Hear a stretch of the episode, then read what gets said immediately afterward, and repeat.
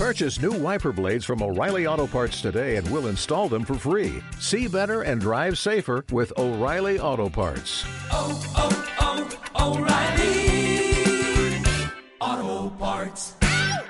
Hola, soy Samuel, Samquejo, de Yo Virtualizador. Hola, esto es un podcast eh, traído un poquito del futuro. Es la respuesta de Yo Virtualizador a la distopia 2025 de Mahosan, de su canal Naseros, que pidió pues que generásemos algunas respuestas, a ver qué tal nos había ido. Obviamente, como están las cosas, raro sería que esto no fuese demasiado real y me echase al monte a sembrar patatas. Espero que os guste y también dar un fuerte abrazo, un agradecimiento enorme a RFOG, a Rafa de WinTablet, de Leña al Mono, por hacerme la- los contrapuntos, las voces del supuesto entrevistador. La idea original era un pequeño escrito al estilo de los artículos de del libro de Guerra Mundial Z.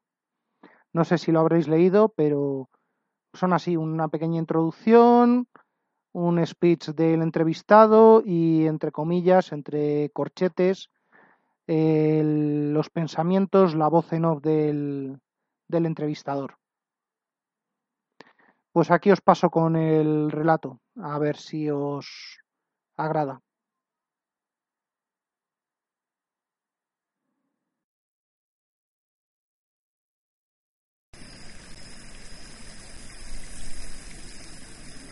Sistema Central, Castilla, septiembre de 2025.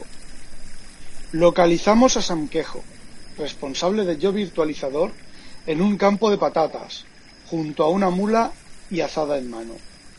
Tras varios meses de búsqueda y una travesía de cuatro días a pie.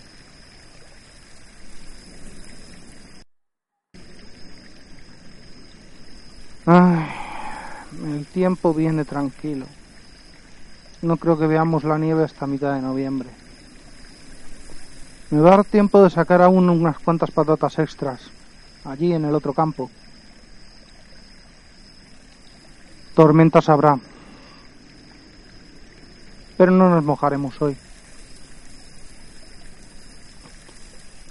2018, lo recuerdo como si fuese ayer y 2019 y 2020 y 2021 todos y cada uno de los escenarios y de las secuencias. Fui más afortunado que otros al poder vivirlas desde aquí. Esa carretera de abajo al lado del río Recuerdo cuando aún pasaban camiones. Y la vuelta. La vuelta ciclista. Mira que me caían mal los ciclistas. Es que se lo ganaron a pulso. Por suerte, no sé para quién, ya no hay gasolina, ni diésel, ni nada por el estilo y lo poco que hay, lo poco que se genera, que se produce, está dedicado al soporte vital nacional. Y pensar cuánto criticaron a Zapatero por la ley de los 110 kilómetros por hora.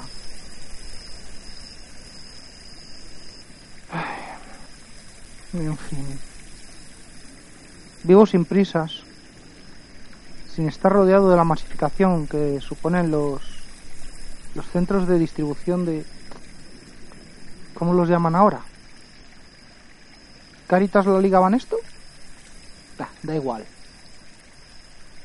De verdad que me da igual. La ideología, la orientación, los discursos son como los cerdos de Brave New World.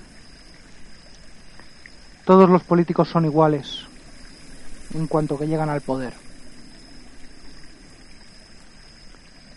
Tengo la casa que construí con mis propias manos, basándome en un resquicio legal,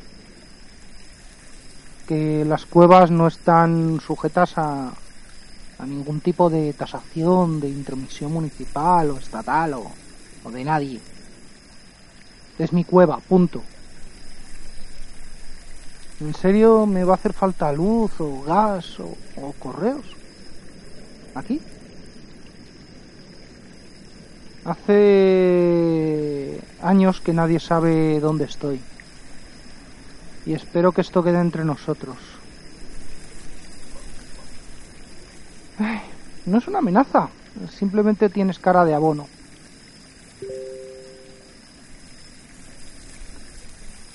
Por aquí vienen cada dos meses los del Ministerio de Sanidad.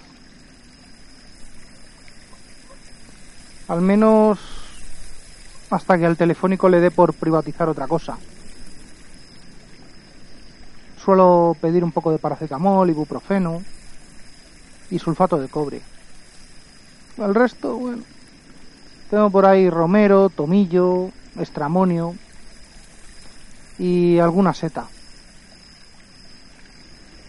A tres días de camino puedo conseguir centeno. En resumen, tengo la farmacia completa. Mira en una mochila. Parece una versión moderna del morral de pastor castellano.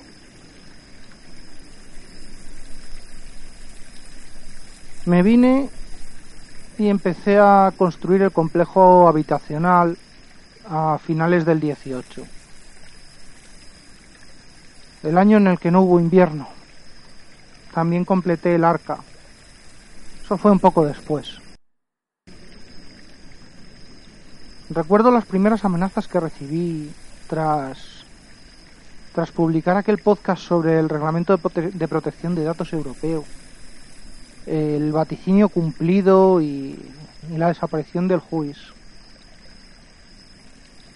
Fui incapaz de rastrear el origen de los correos de acoso, de amenaza.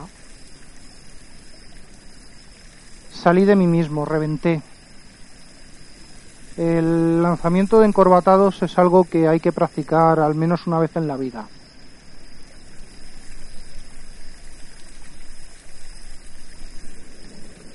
pero a partir de otoño fue peor. Fue lo que me hizo crear el arca. Lo supe ver venir. Insisto en saber qué es el arca. Mira la montaña y murmura algo sobre el arrendajo.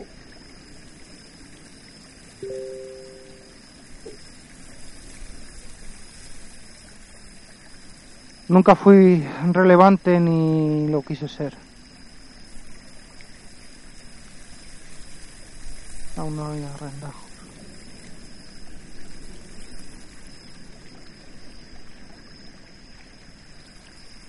Estas tormentas no llueve, son tormentas de calor. A ver si enfría un poco.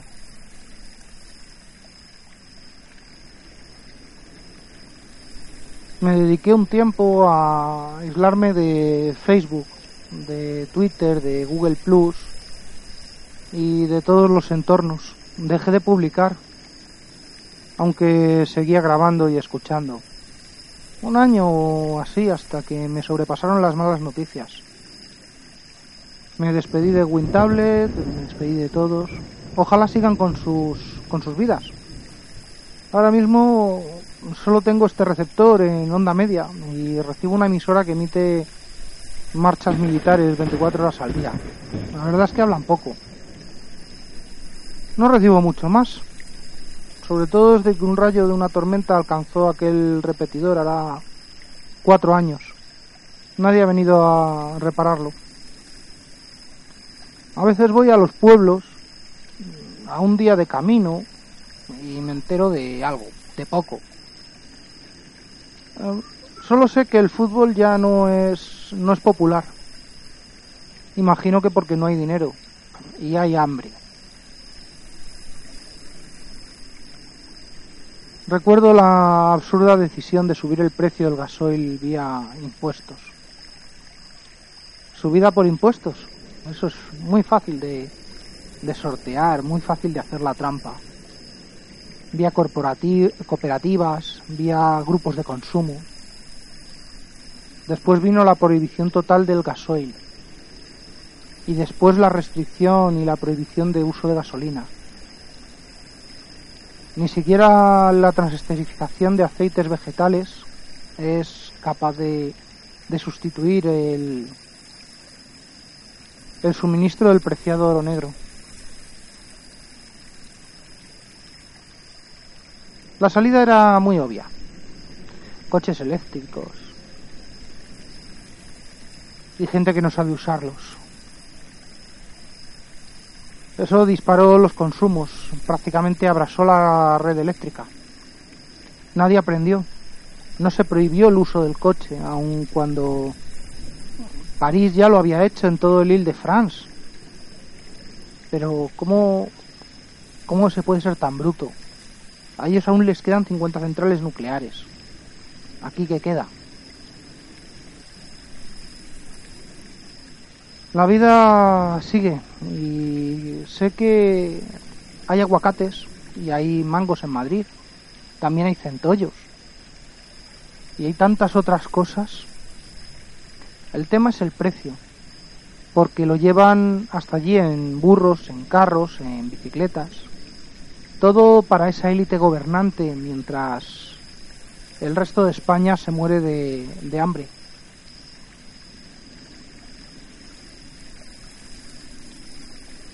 Tenemos luz unas 8 o 10 horas al día y ya. No hay mucho más. Por supuesto que aún queda pe- petróleo, pero la regulación ecologista europea impide que llegue a Europa. Hace una pausa. Saca un trozo de queso, pan y una navaja. Corta un poco y me ofrece. El arca. No sé muy bien por qué se me ocurrió. Yo no necesitaba esto.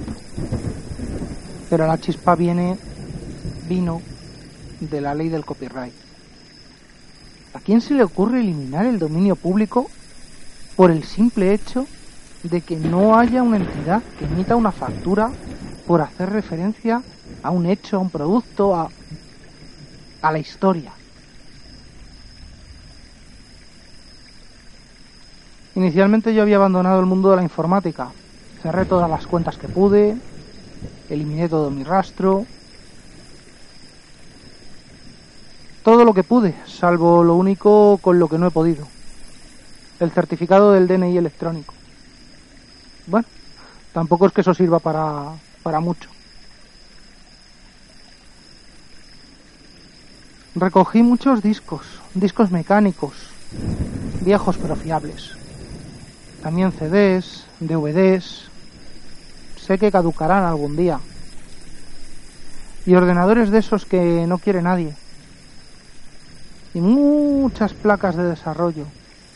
Tipo plátano y frambuesa. Estaban muy de moda por, por la segunda mitad de, de la década. Repliqué el mundo conocido, el mundo civilizado lo mejor que pude. Varios petas de información están escondidos en mi arca, replicados, copiados varias veces. Muchísimas cosas están a día de hoy censuradas por por nuestro gobierno o por sus jefes. Me da igual. También hace años que no entro en el arca. Ni he encendido esos malditos ordenadores que casi me hacen perder una mano. Se señala la muñeca derecha. Tiene poca maniobrabilidad en los dedos. Un posible síndrome de túnel carpiano mal curado. Durante años siempre resolví problemas de todo tipo. Y nunca un agradecimiento. Siempre críticas por la espalda. No estaba bien pagado, aunque tampoco tan mal como lo que llegó después. Está bien querer obtener algo a cambio de un consejo, de una ayuda o de una solución. Pero esto es España. Hace un gesto como de empujar a alguien a un agujero de una patada. Si pides lo justo, te crucifican. Es lo justo. Y por eso aprendí a no ayudar a nadie más. A nadie más que a mí mismo. Y menos mal. Porque ahora por lo que sé, toda acción, aunque sea de ayuda desinteresada, debe llevar un sello por el importe del impuesto que corresponda. Y esto ya es un lío, no lo entiendo. Porque a partir de ahí se retroalimenta con la ley de los enlaces, la ley del copyright y la ley de su puta madre. Ni siquiera yo podría reutilizar mi propio conocimiento sin tener que emitir una factura y pagarla.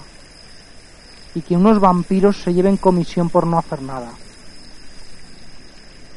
Termina el queso y saca un trozo de algo que parece un chorizo. Un poco de chorizo. Imagino que el resto del mundo habrá seguido un camino diferente. La verdad es que no lo sé. Y no me importa.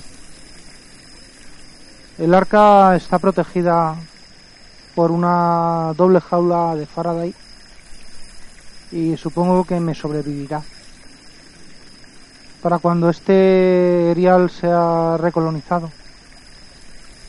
Que al menos tengamos la oportunidad de recuperar una historia perdida, aun cuando entre en conflicto con los que pretenden reescribirla. ¿Siguen las espadas en alto por lo del valle? ¿Hace falta avisado para ir a Levante? Pero ¿quién se plantea un viaje tan largo a día de hoy? A pie, a bicicleta, 10 días de diligencia. Hemos caído. La Edad Media ha llegado en forma de leyes. En un momento dado, se saca la pilila, abre un tarro que contiene un líquido amarillento y orina dentro. Para el fósforo, dice. Te lo advertí. Tienes cara de abono. Vas a ir a la fosa. Formarás parte de ella. Hasta el fin de los días. Para el abono tengo la fosa séptica, añade. Esta transcripción, cortada en seco aquí, fue remitida a la central de US Postal con orden de entregar a cualquiera de la lista de contactos de Wintablet.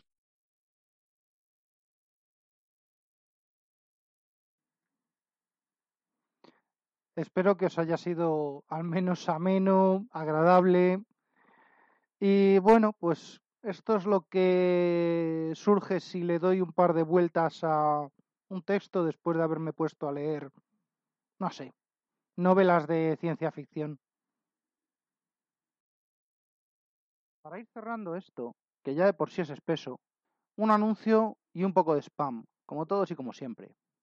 El anuncio es que ya está disponible eh, un grupo de Telegram que se llama Grupo Virtualizador, todo junto, al que os podéis unir y podemos comunicarnos por ahí, sin problemas. Y bueno, pues el spam de siempre es que tengo un par de blogs, yo virtualizador.blogspot.com y leerporleer.blogspot.com con contenidos eh, originales y colaboro en wintablet.info y los hangouts de wintablet.info. También os quiero recordar que este podcast pertenece a la cadena de sospechosos habituales, eh, junto a los podcasts de el WinTablet y MinTablets, Por Tierra, Mar y Aire, eh, ya te digo, breves señas, mayor en 10 minutos, unicorn ST, leña al mono, monos del espacio, error de hardware, eh, la nueva adquisición Eiazorin y yo virtualizador, este que estáis escuchando en este momento. Y claro, todos juntos forman sospechosos habituales, localizable fácilmente por ese nombre, o por redes sospechosos habituales, o por la dirección bit.ly, bit.ly barra sospechosos habituales, todo junto. Hasta aquí el capítulo de hoy. Soy Samuel Sanquejo, de Yo Virtualizador. Siempre agradecido por las escuchas. Hasta la próxima.